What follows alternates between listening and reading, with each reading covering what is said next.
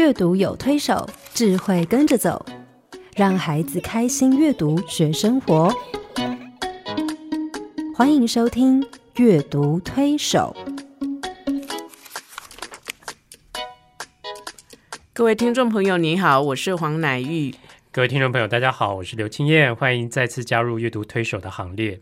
黄老师，这几个礼拜我们都在聊家庭，家对，好呃，我觉得啊，图画书的创作者其实常常在作品里面呈现家，这个是他们关心的最重要的主题之一，是因为家对每个孩子来说很重要。嗯，那透过这些作品，帮助孩子去建构那个家的概念，嗯了解家的价值，去看见家各种不同的样貌。哈、嗯我很喜欢你上个礼拜呃最后提到的有一本书，就是那个安和特夫妇做创作的那本《家》。嗯它虽然没有故事性，嗯但是我觉得那本书可以变成是啊、呃我想做一个比喻，就是类似一个。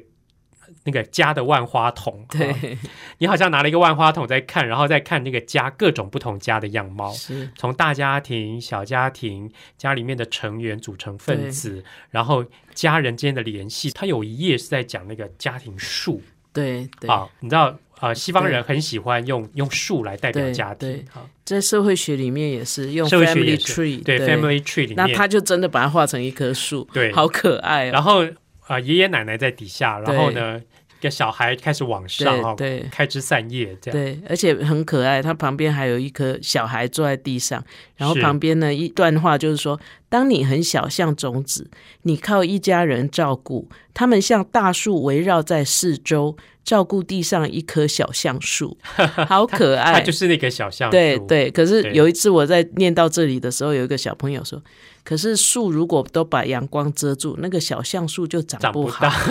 哦天哪，他真是讲出一个真理，是啊，哎，就是我们这些大人不要遮到小孩的阳光，是啊，要不然他们就会长不好。没错。哎呀，好而且棒！我觉得他把家里面的各种可能状况都呈现，对比如说家人间的活动，对家人间的家人间的情绪，嗯，家人间的关心。是。这对作者让我很佩服的是，他最后把孩子看待家的那个观念整个打开来，嗯是，对整个世界对其实是一个大家庭。对啊。哎，我刚注意到你还是这本书的那特约文编呢，呃，这是你早期刚出道的时候吧？不是，因为这本书在翻译完的时候，我呃出版社请我帮他修一修一下文字，对，嗯，因为这本书其实难的地方是它都押韵的，是是非常难翻译的一本书。嗯对，其实我觉得这本书其实把家的整个的概念传达的非常清楚。嗯嗯。虽然简单，嗯。像个万花筒似的哈，但是让孩子可以很清楚的马上建构出那个家的概念。而，且他都顾到了，是每一面都爷爷奶奶都顾到，每一面都顾到了，对不对？对。包括你看，我们可以看到里面家里面的功能有哪些。对，家给孩子啊、安全感啊等等的哈。对，而且他谈到家，嗯，家人还不一定都住一起，是。他有，尤其现在这个 global village 哈、嗯。这个是地球村，有有住新加坡的，有住哪里的这样，可是是。他们还是 a family。对。对我觉得这个观念很好。对，我觉得家之所以为家，就是它有一些功能存在，嗯，那个功能对我们每一个家庭成员来说都是有意义而且是重要的。是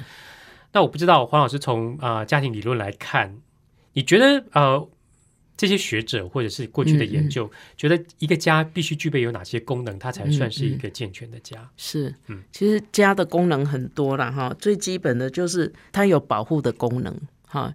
我想从呃不管农业社会或是现在，嗯，它提供一个居住的地方嘛。嗯，那我们回家，我们人在里面要锁门嘛。是嘿，那锁门就是把坏人、把会伤害我们的人事物隔绝在。外面，嗯，所以它有保护的功能。是尤其对小孩来讲，家应该是一个安全的安全地方。的地方。对，嗯然后家庭有经济功能，嗯，对，因为要有人赚钱，我们说共享资源，那个资源不会自己长出来，嘿，嗯所以要有人去赚钱，然后要有人去分配我们这些钱怎么用，多少是付贷款，多少是做什么，是。教育费用要多少，好，所以对它有经济的功能。对小孩来说，回家有东西吃很重要。对对对，所以柴米油盐酱醋茶、嗯。啊，这个就是经济的功能。是，那家有生育的功能，嗯，因为呃，其实传宗接代还是家的一个很重要的功能哈。是，那当然，现在也许也有人就是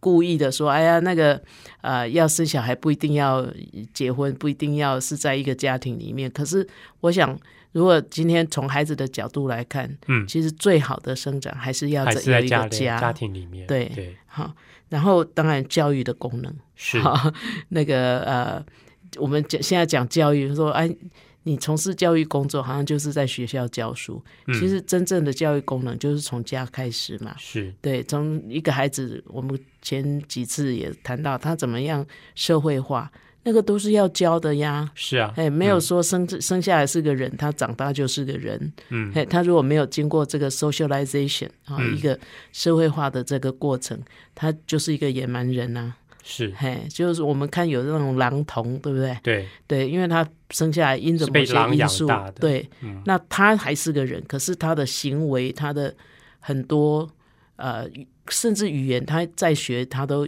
学不起来，学不起来因为他嗯错过了他的关键期。好，是所以像这种教育的功能，其实是家很重要的，所以家庭教育嘛。嗯好嗯那我们说，其实爱的功能也很重要。是好家是我们第一个学习爱的地方。嗯好不管用什么方法，也许父母并没有编课程，对并没有特地说，哎，嗯我们今天来上课，我们今天来讲爱。可是每天生活在那里，就是在学习爱。嗯所以家庭有情爱的功能。除了教育功能以外，家庭还有呃这个娱乐的功能嗯啊，尤其像农业社会啊，嗯这个农忙的时候大家工作嘛，对那休闲的时候就全家一起。对，当然现在很多娱乐功能都往外去了。好，不过家里还是有，我们家里还是一般会有一些休闲的活活动。动对，那全家人，我们其实有一句 slogan 很重要，就是说 “a family plays together, 呀 stays together”。嗯好，就是全家人如果常常在一起玩，起他会玩呃会比较凝聚在一起。嘿，是那家庭还有宗教的功能，嗯因为家庭我们说有传宗接代，那在以前我们会把那个宗教就当做是一个祖先的。呃，祭祀啊，这样，呃，现在还是有。我们如果说以一个基督教的家庭，我们也是鼓励全家一起去教会，然后一起去敬拜神哈。是那当然，我想不管时代怎么改变，不管家庭的形态怎么改变，其实家庭还有一个永恒的功能，就是爱的功能。非常重要的功能是现在有一些婚姻可能呃，他没有生小孩，嗯他当然就也教育的功能也比较少，它可能呃其他的功能娱乐功能没有具备那么多，可是爱的功能是最不可缺的。是，嗯，所以这些功能其实不见得是哪一方是啊、攻击者，对哪一方是接受者，是对不对？好像是我们每一个家庭成员，我们都要呃都有义务，都有责任。对或者是都都有都需要成为那个供给的人，也，可以成为那个领受的人。是对是，这样的家庭关系跟这样的功能的运作会比较正常一点。，对有时候我们从小小孩身上得到一些娱乐功能，对，没错，对，嗯可是大部分的时间我们要提供他安全，提供他饮食嗯。啊、让他得到真正的保护。对，我觉得华人比较容易一直看到家庭的责任，是，然后就觉得啊无比沉重。对可是其实这个中间有很多的快乐。我那天听一个朋友在讲，他们家有孙子之后，嗯他如何的享受那个含饴弄孙，我听了真的是好羡慕。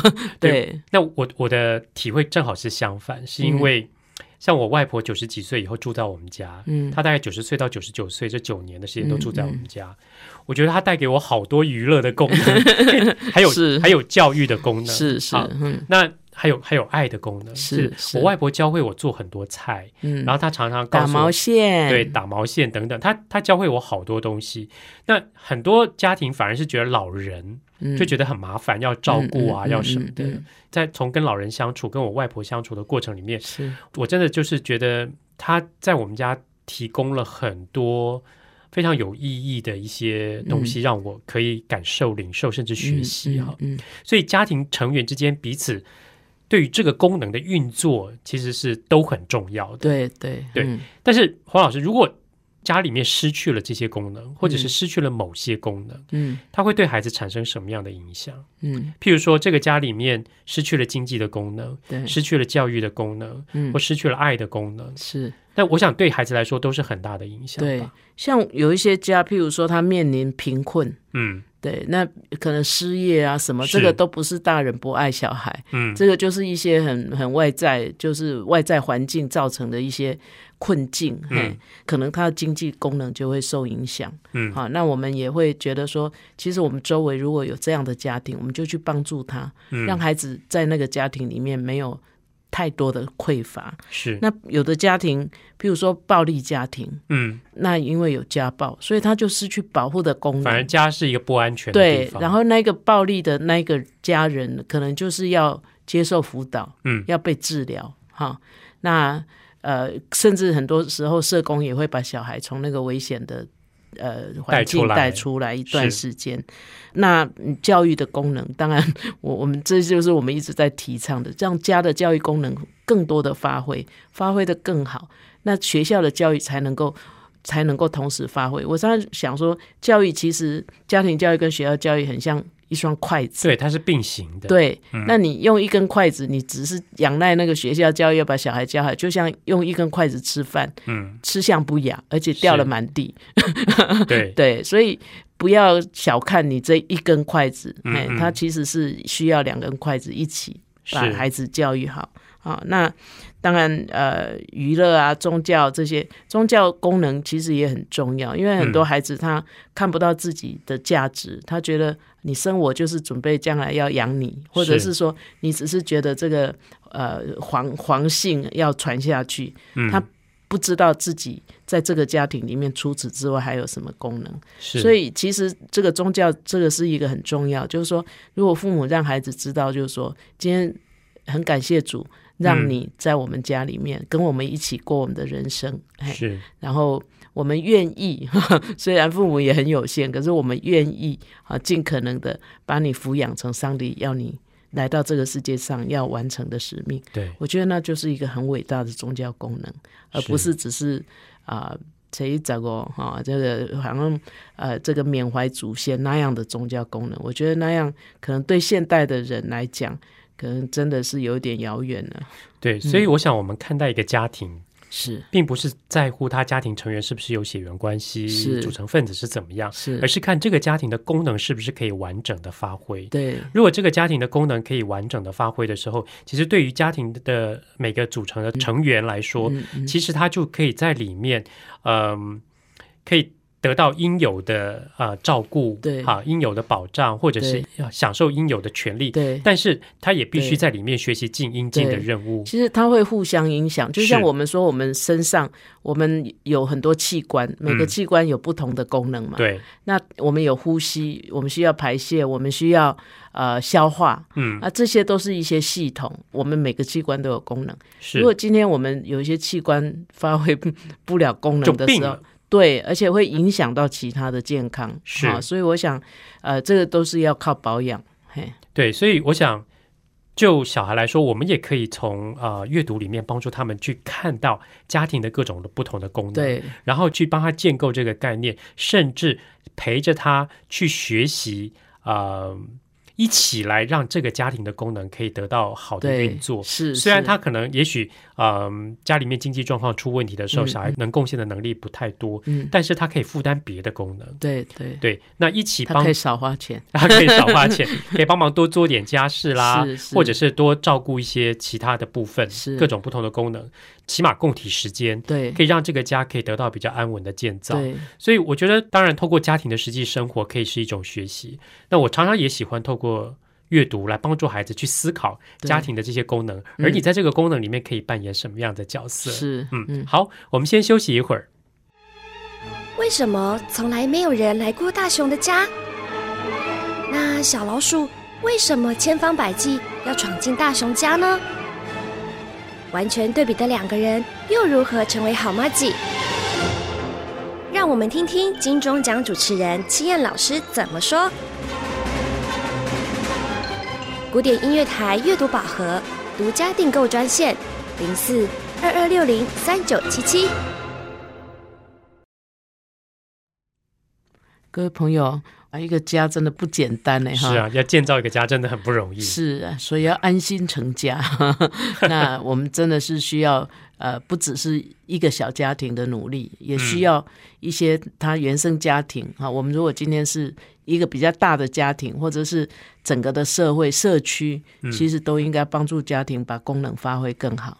那我们呃，有什么图画书可以让我们更仔细去思考这些事情呢？哎，我觉得图画书的创作者其实常常给小孩一个很重要的概念是，尤其谈到家的时候，嗯，你知道，大部分的孩子在家里都是被照顾的角色，是。然后是个接受者比较多。可是很多图画书的创作者在告诉孩子是，你也可以是一个 provider，你也是一个供给者，你也可以是一个付出的角色是，是，然后你也可以是对这个家庭是有贡献的哈。嗯。我今天带来第一本书非常有趣，他在讲动物怎么建造一个家。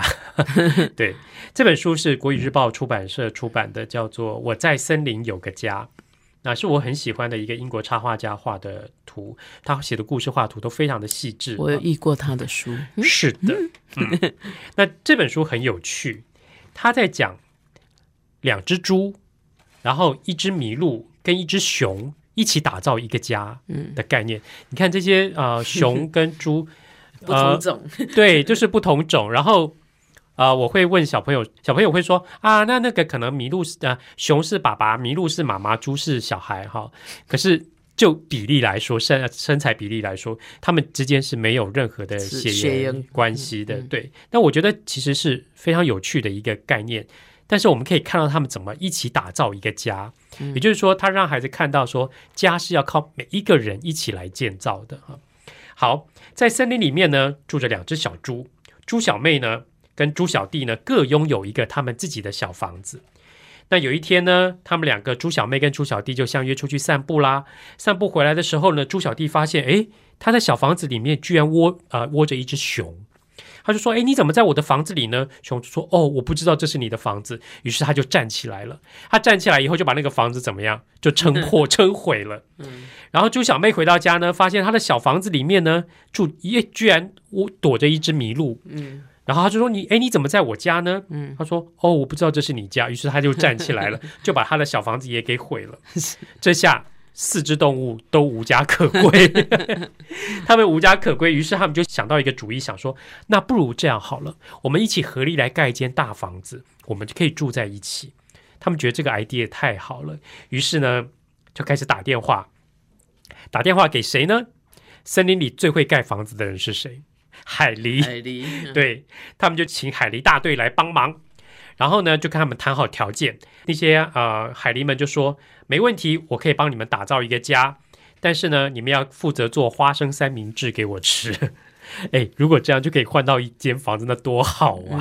现在房子好贵，对不对？嗯于是海狸们就开始啃树干，然后开始全部的人，包括那只熊跟两只猪，还有麋鹿，他们一起合力打造他们的家。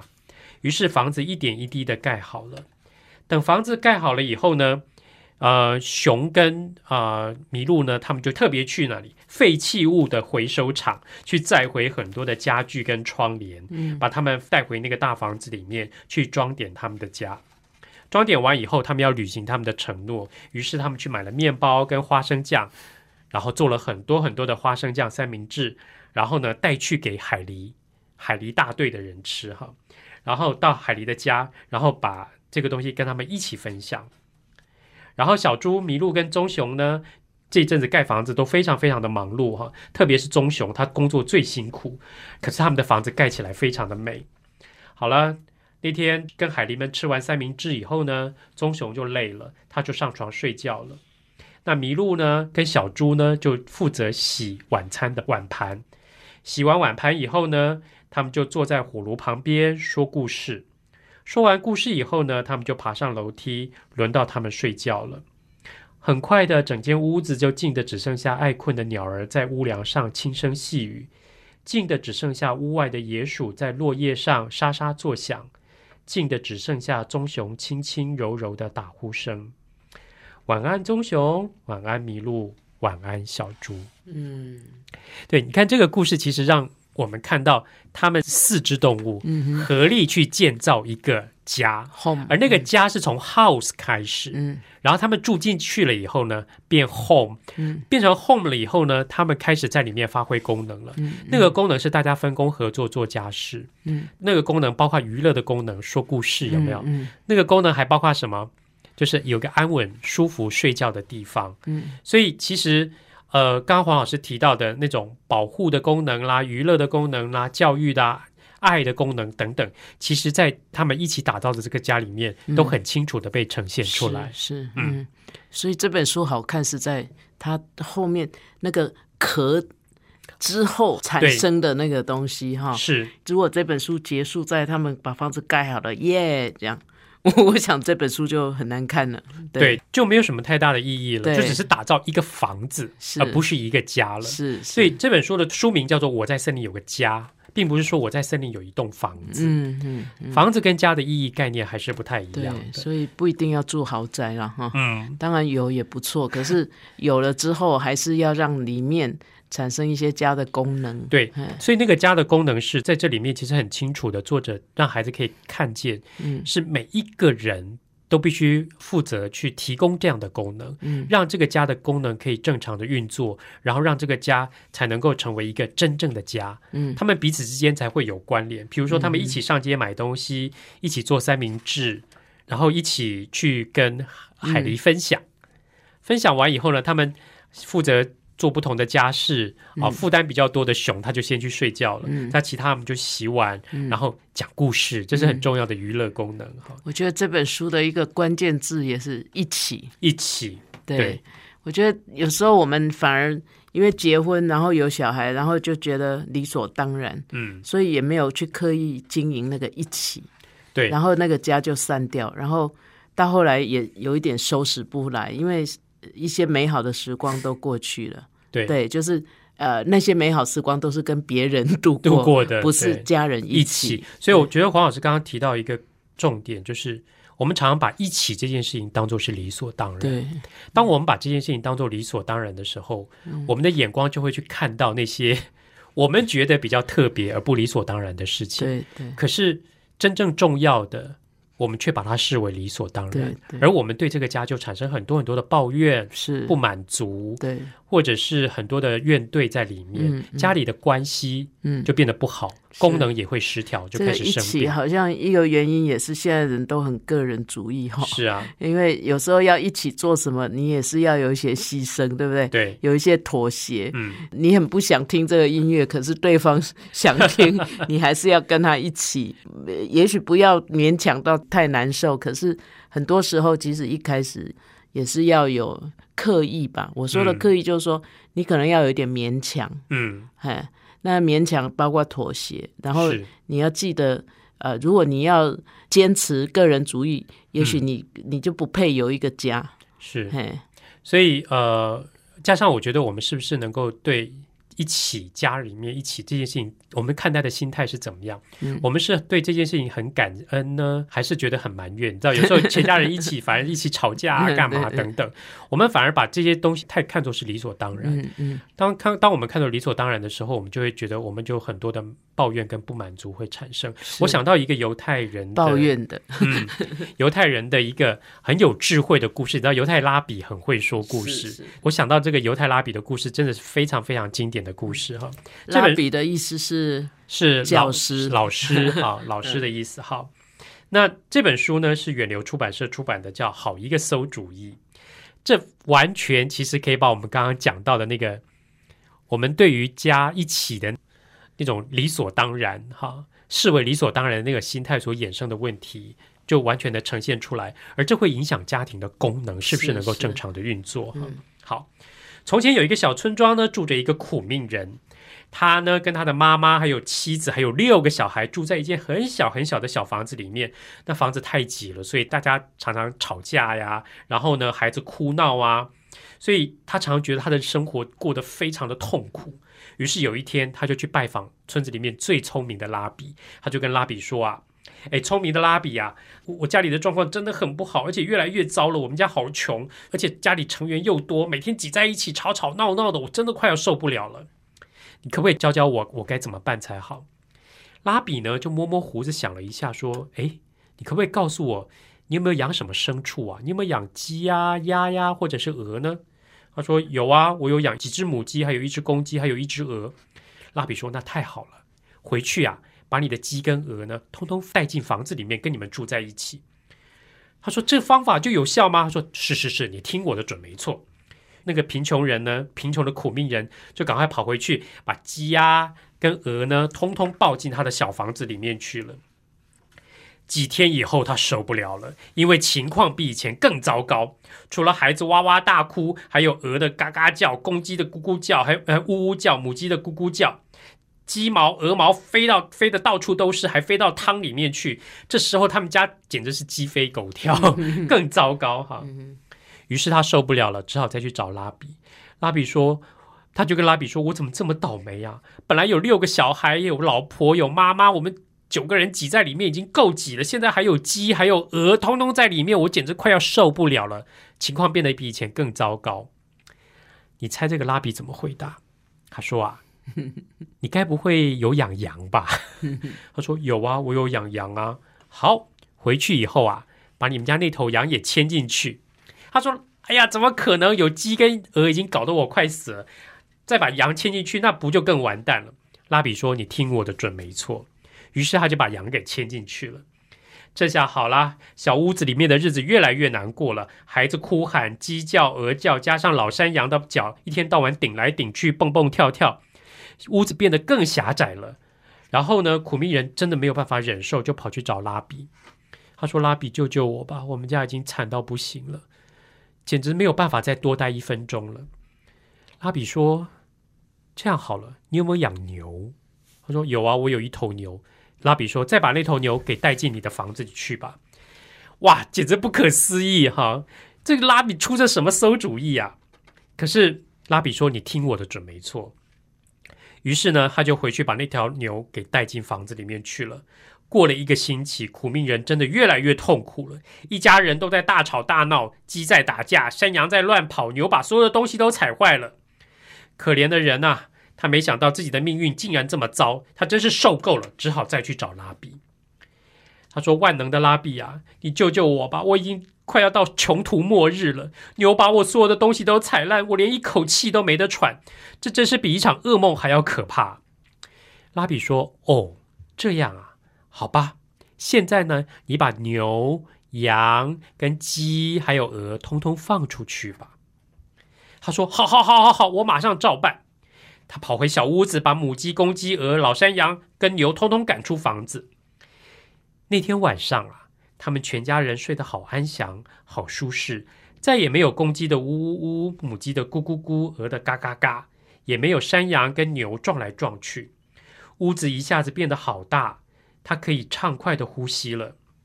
第二天，可怜的老实人又跑去找拉比，他说：“亲爱的拉比啊，你把我的生活变得……”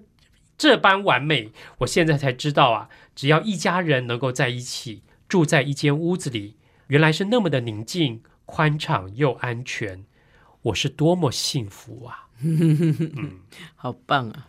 犹太人的智慧是，你知道？我觉得这个拉比好厉害，他非得让他经历那些苦磨难之后，嗯，不然他不会知道。对。在一起是多么幸福的一件事，他把在一起这件事情视为理所当然，对，以至于他在里面开始产生很多不满跟怨怼。嗯嗯，所以我觉得我们怎么看待我们家的这些功能？对，如果我们把这些功能视为理所当然啊，我回家就有饭吃，我坐下来饭菜都要摆在桌上，嗯，不管是谁煮，那你不会享受，是 你也不会觉得你的家庭生活是幸福的。是，嗯，是，我觉得这个故事真的。好一个馊主意，其实让我们好好去思考我们对家的概念跟想法。因为，我们如果觉得家里面提供给我们所有的一切，包括每个孩子也是，他觉得家里面父母所供应的这些，或者是家里面所有的这些功能都理所当然。我在家里，我本来就应该要被爱。嗯，我不见得要去爱别人。我在家里，我本来就应该被照顾。我不见得要去关心别人。嗯，我觉得如果是这样的话，那个孩子也没有办法成为一个完整整全的发展的个体。是，所以当我们在帮助孩子在家里面从社会化开始，他成长发展，我们在教育养育的过程里面，其实就是帮助孩子可以让他好好用一个对的眼光跟对的嗯。态度来看待事情，包括家庭也是。对哈，然后他才会珍惜他，然后他才会愿意为自己的家庭去付出，对。因对，为他知道他也有角色。那我觉得现在很多父母替孩子做太多，是。然后讨好孩子，嗯。到一个没有限制的情况，其实反而让孩子很会抱怨，嗯。嗯，嫌当嫌塞，对。啊去同学家都觉得别人家比较好。对，然后有有什么有什么，嗯，那他不是回来看说我的家怎么的爱我，是。怎么提供给我这么多爱，然后、呃保护我，让我嗯。可以安全。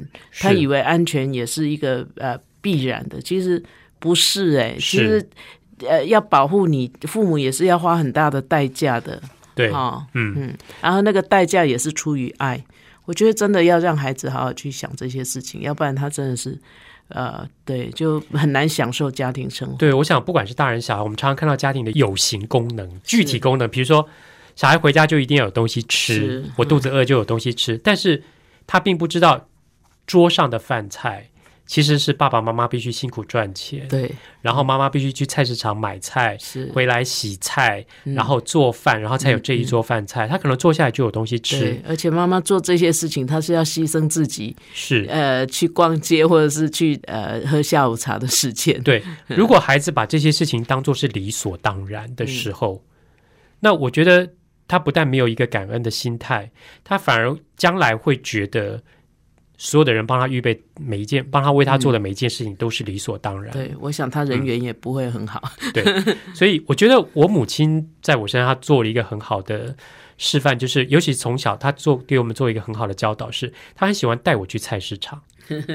当然，美其名说我帮她提菜哈，可是我觉得我从小就是看她去菜市场怎么买菜，然后回家怎么怎么洗整理，然后怎么做菜，我才会知道那一桌饭菜，嗯，有多么不容易哈。嗯嗯那相对而言，我弟弟就比较少参与这件事情。嗯，我弟弟常常就是哦，饭菜做好了以后，嗯我妈妈跟他说：“哎，来吃饭。”这样，所以有时候我弟坐到餐桌上，他跟我的态度是不一样。嗯嗯他会说：“哎，这个太咸了吧？嗯今天这个菜怎么这么嗯软？哈、啊，怎么只有这样？对，好。嗯但是我那时候心里就有点不满，说：“你知道这些饭菜怎么来的吗？”嗯嗯所以我觉得，如果我们要帮助孩子，不要把这些东西视为理所当然，我嗯觉得爸爸妈妈可以带着他们一起去进行，甚至去发挥家里面应该有的这些功能。嗯包括黄老师刚刚讲的那些所有的功能，经济功能啊、安全的功能、娱乐的功能，都可以让孩子一起参与在里面。嗯，对，是，嗯所以有什么图画书可以再让我们去思考这件事情呢？是呃，我自己觉得家庭对孩子或对我们来说最大的一个功能是，它提供我们一个非常安心、安稳跟安全的一个地方。也就是说，你知道我们每次出国，有时候出国演讲啊，什么十几天哈，然后一直到最后一天晚上，就会想说啊，太好了，明天可以可以回家。嗯我觉得我每次出国回家以后，我在国外，你知道黄老师知道我在国外都睡不好，因为我会认床。可是我一回家，我通常出国很久回家，第一件事情就是生一场病。我们家老太太觉得很不可思议，为什么我每次出国回家就生病？我后来跟她说，因为我回家才放心生病，在外面不敢生对病，我在外面生病都不敢。我在外面连生病都不敢，因为没有安全感，你不知道去哪里找医生，你也没有药可以吃。可是我一回家，我整个人就放松了，嗯，然后我就真的好好的 你用意志力 让自己不生病。而且我回家就可以好好睡觉。嗯哼，我觉得对我来说都是这样，那更何况是小孩，是知道是他放学回家多么快乐的一件事情。是，他回到家非常安稳，非常安心，嗯甚至家给他这样的一个功能。所以我觉得，呃，其实怎么帮助小小孩去了解，嗯而且甚至也可以让他去思考，我虽然年纪很小，但我也可以让我的家人回到家里面来。是可以觉得是一个安稳、安全的地方，我也可以同样提供、发挥这样的功能。嗯呃，我译完一本书，很可爱。他在讲什么呢？这本书啊、它是啊上译出版社出版的，书名叫做《查理的第一个夜晚》，在讲一个小男孩，一个很小的小男孩，在路上捡到一只流浪狗，决定把它带回家的故事。嗯你说流浪狗狗跟我们的家有什么关系？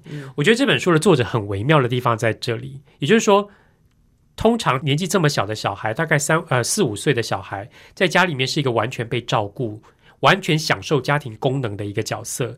可是当他在捡了这只流浪狗，决定把它带回家，接受它成为家里面的一个分子的时候，他必须扮演那个提供功能的那个角色了。所以这本书让这个小孩的角色调换过来。这就很有趣了哈。好，来，我来念这本书。这本书其实非常的温馨，查理是一只狗。对，查理是一只狗，很小很小，在雪地里流浪的一只狗。那天晚上下着雪，查理要我带他回家，所以我就一路抱着他回家。我用自己的旧婴儿毛毯裹着他，那条毛毯很柔软，颜色像夜空一样深蓝。我和查理刚刚认识。我非常非常小心的走，免得在雪地上滑倒。我边走边想他的名字，他的名字是我想到的。我决定叫他查理。我叫亨利。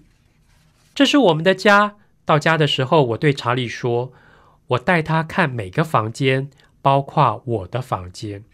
我带他看我的床，还有妈妈在我生日前一天藏我生日礼物的地方。”查理，这是我们的家哦。我说了好几次，这样查理才会知道他已经在家了。我爸爸和妈妈都很清楚谁要负责带查理散步。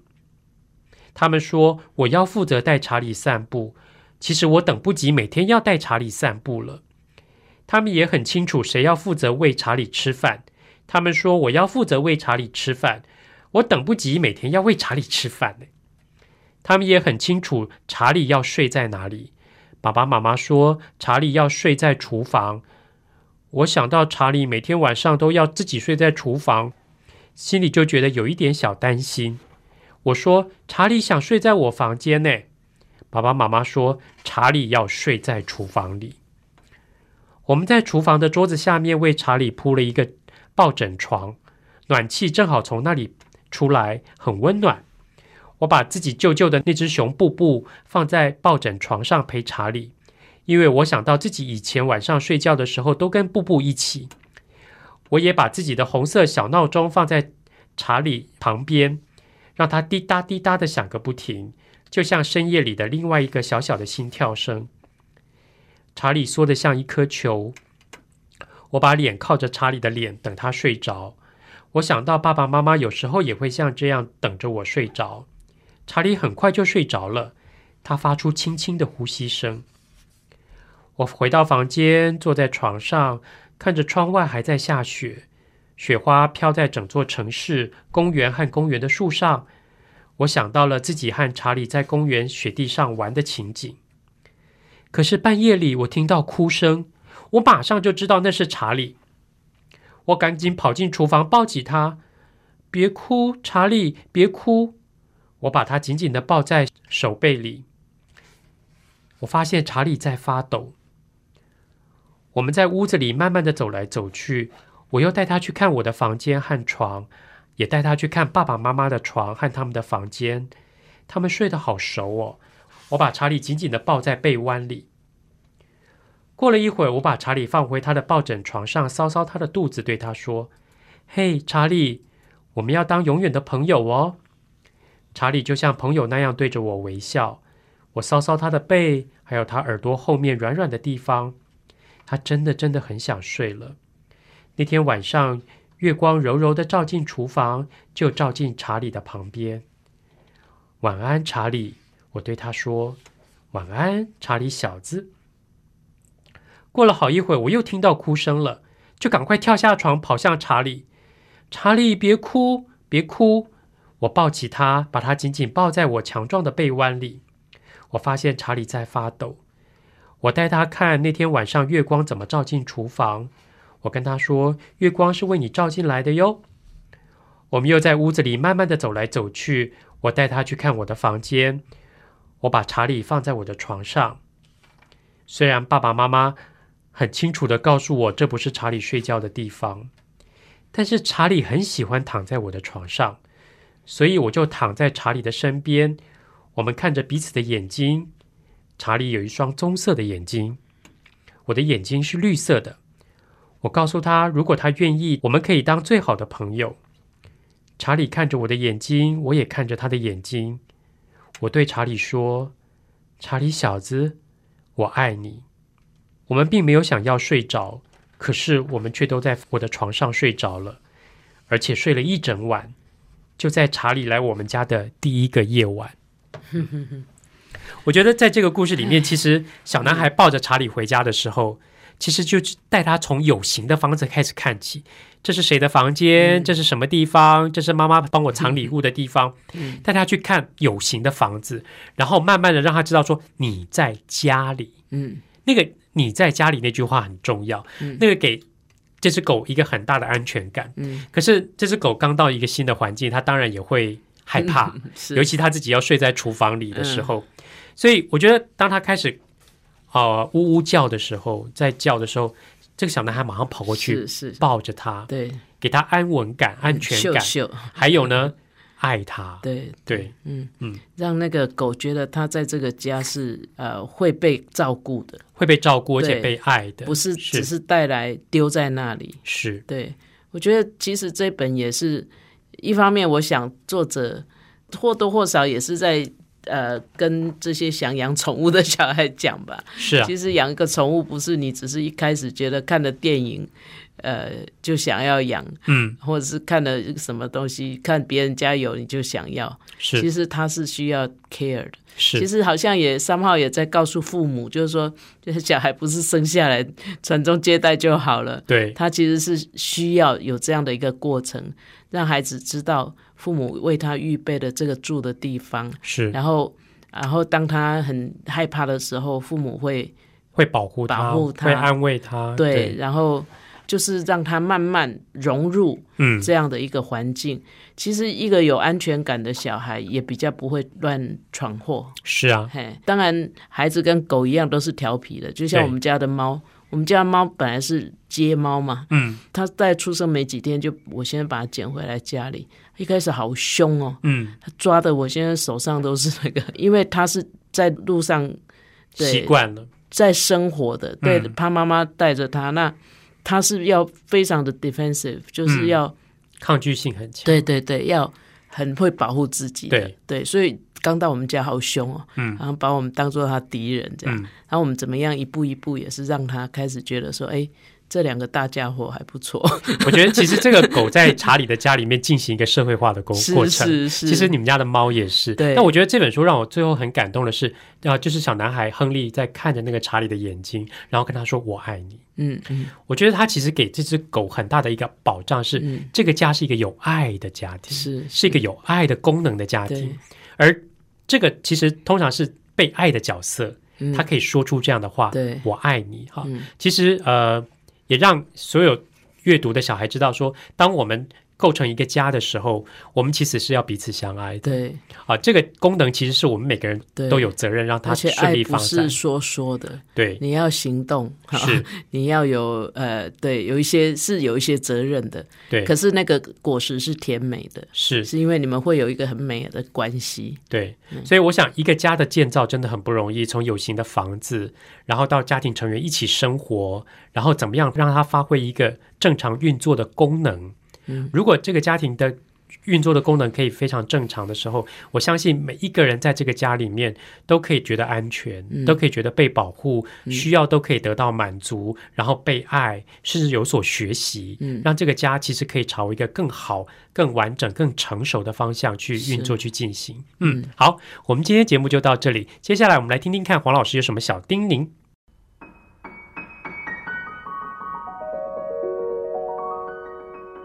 玉老师的阅读小叮咛，各位朋友，呃，其实家庭哈，真的是在说故事啊，在分享图画书，在阅读这方面哈，可以做好多事情哎。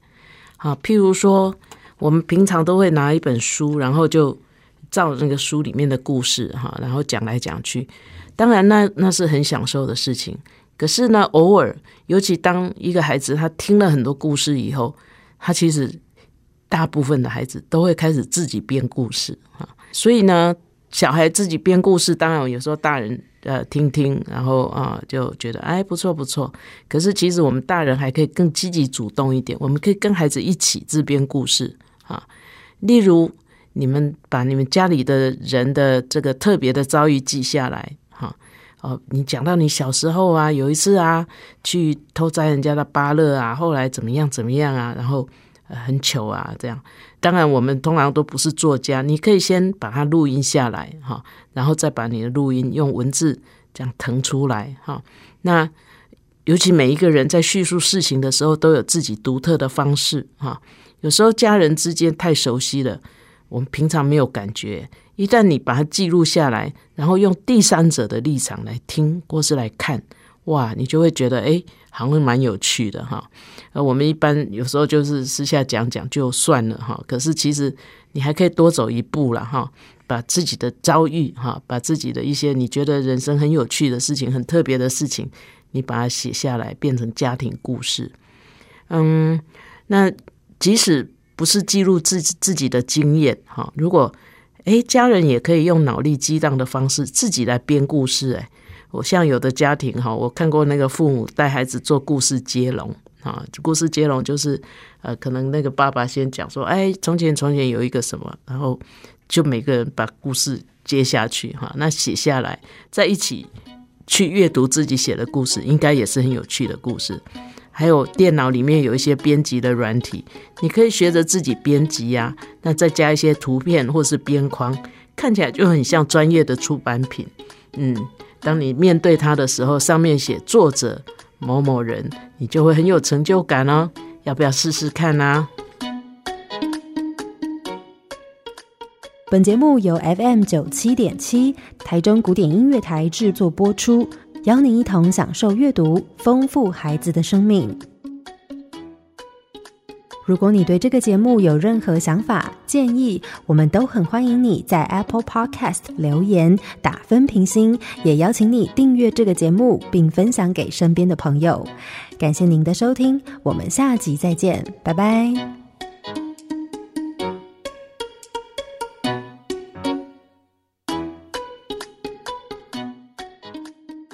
好家庭联播网，中部地区古典音乐台 FM 九七点七，北部地区 Bravo FM 九一点三。